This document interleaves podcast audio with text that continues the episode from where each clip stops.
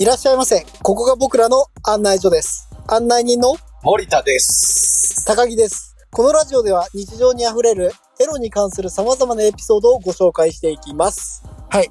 ということで、今日のトークテーマですね。コメント返しになります。これ女子からですかね。なんか読んだ感じ、女子からの質問ですよね。これ女子からだと思います。はい。えはい、お願いします。男の人が喜ぶコスプレって何ですかどこを見て興奮しますかそのコスプレでどんなことをされると嬉しいですかはい、ということで、ありがとうごこざいのま質す。問をされるだけで嬉しいです。コスプレね、結構、あの、何でも嬉しいと思う。コスプレって言うと幅広いよね。アニメのコスプレだったり、ドン・キホーテコスプレだったりね。ああ、全然ちょっちいのでもいいんだよね。いや、良くないですよ。え、何え、どうしたのいや、なんかラブホに置いてあるコスプレとかはそんなに僕は嫌ですね。あ、本格派か。ちなみに、森田さんどんなコスプレが好きですかあの、ハイレグとか、レスクイーンだとか、結構パツパツ系とかいいっすね。あの、肌に密着系ですよね、言ったら。なんならスクミズとか結構好きなんですよね。未だに。あとちょっと言わせてもらっていいはい、どうぞ。真ん中だけ切れてて、下乳とか見えたらすごいいいなと。あー、なるほどね。全部見せないよってやつね。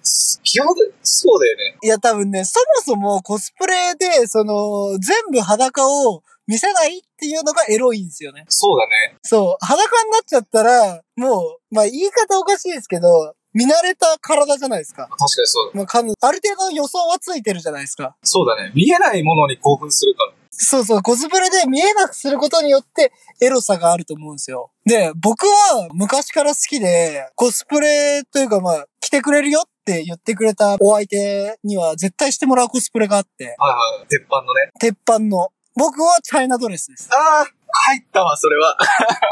僕はチャイニーですね。わかる。え、しかもあの、ロングとかじゃなくてさ、別にロングじゃないチャイナドレスとか売ってるんだよね。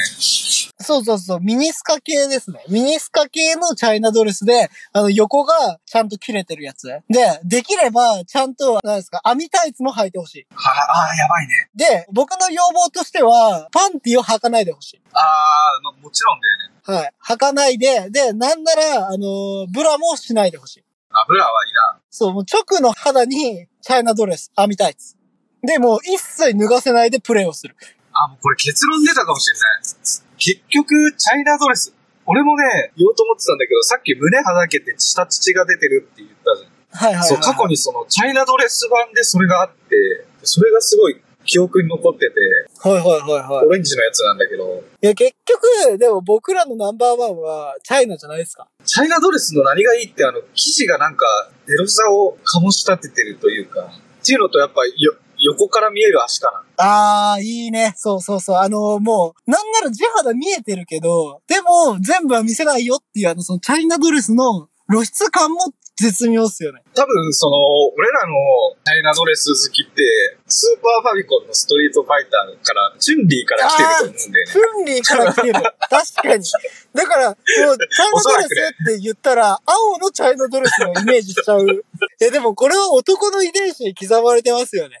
さすそうがだにね。。チャイナドレスはやばいな。結構でも、いろんな人いるからね。そうそうそう。いや、だって僕なんか、その、チャイナドレスに出会うまでは、もう、ずっとナース服でしたよ。ああ。だから、あれですもん、あの、風俗とか行っても、ナースを頼んでました。あ、それは、まあ、とことんエロいけどね、ナースも。もう、ザ王道って感じだよね。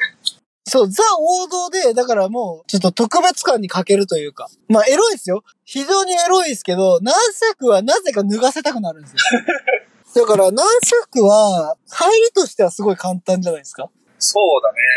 まあ、コスプレって言ったら、ナースとかって出てくるぐらいですから、ナースすくみずとかっていう王道ですよね。うんで、コスプレって、やっぱあの飽きさせないようにいろいろ着回すから、チャイナだけじゃダメなんだ。チャイナ、スクミズ、もう玉数を用意しといた方がいいんだよね。男の一発ごとに変えたらもう最高だよね。あ、もう実際そういう効果があるらしいよね。その一回しか行けない人でもコスプレ変えていけば何回か行けるみたいな検へ証ー検証がされてるらしくて。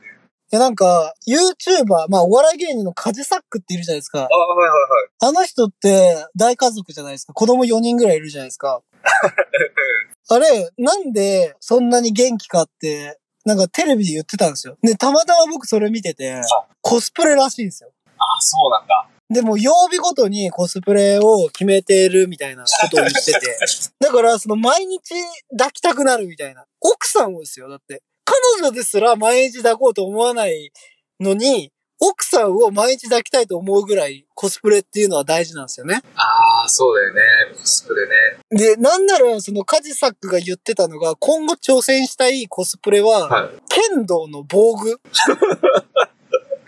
や、もう顔見えないじゃんっていえ、う。なんで、え顔は外すでしょ。いや、顔をつけた状態。あの隙間からぶっかけたいみたいな。いや、なんかその顔を撮った時に、お、嫁じゃんみたいな。いや、知ってるけど、 あ、嫁じゃんみたいな感じをやりたいらしいです。なかなか高等だね、それ。はい。だから僕もコスプレがあればそこまでいけるのかなと思ってます。コスプレってほんと無限大だと思う。いや、本当に。 もうさっき言ったパツパツもあるけど、森田結構巫女さん好きで、巫女さんも買ったことある。あの、ちょっとネットでさ、もう10枚ぐらい一気に買っちゃうのよ。おいおい。森田た玉数派だから、別に全然7、8000円とかで 10, 10着とか買えちゃうから。で、ついでにすごいエッチなランジェリー、下着とか買って、え、お相手はなんかそういうのノリノリなんですかコスプレは結。構ノリノリでしたよ、当時。あー、なるほど。ただ、どうなんだろう。あんまりその付き合って間もないと、スクミズとか、ブルマとか王道なコスプレはいいけど、アニメコスとか行くとちょっと惹かれる可能性あるから要注意かなと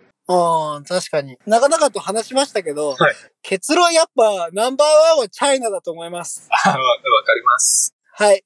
ということで、あの、今日コメントくれた方が聞いていたとしたら、まあチャイナドレスがいいと思います。大事だから言うけど、チャイナだけじゃダメなんだよ。パーカズを用意していくことが大事だと思う。次もね、次も考えて。そうそう。その、チャイナを2発やったらも違うの。う、ね、はい、違うのいかない。まあ、2発、多くて2発。なんなら1発でも慣れちゃう子もいるんで、違うの見たいなって思う人がいるんで。ベテランだったら最後に剣道行けばいいから。そこがこそうう。そうそう。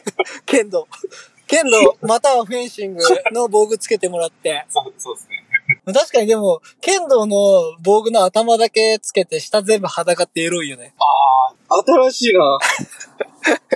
なんか今ちょっとイメージしたらエロい。エロい新しい。エロい。いわ。その、え、え、え、なんか、着てないのっていうのが一番食らうから。はい。ということでですね、この辺で賢者タイムとさせていただきます。皆様の方からですね、私たちに話してもらいたいよっていうお題だったりとか、まあ、このことに聞きたいっていうトークテーマありましたら、どんどん、あの募集してますので、下の URL よろしくお願いします。あとね、コスプレに関してはちょっともう、どしどし送ってほしいな。こ、こういうのやったけど、すごいいいですよ。はい。はい。ということで、賢者タイムとさせていただきます。それでは、またのご来店をお待ちしております。ありがとうございました。ありがとうございました。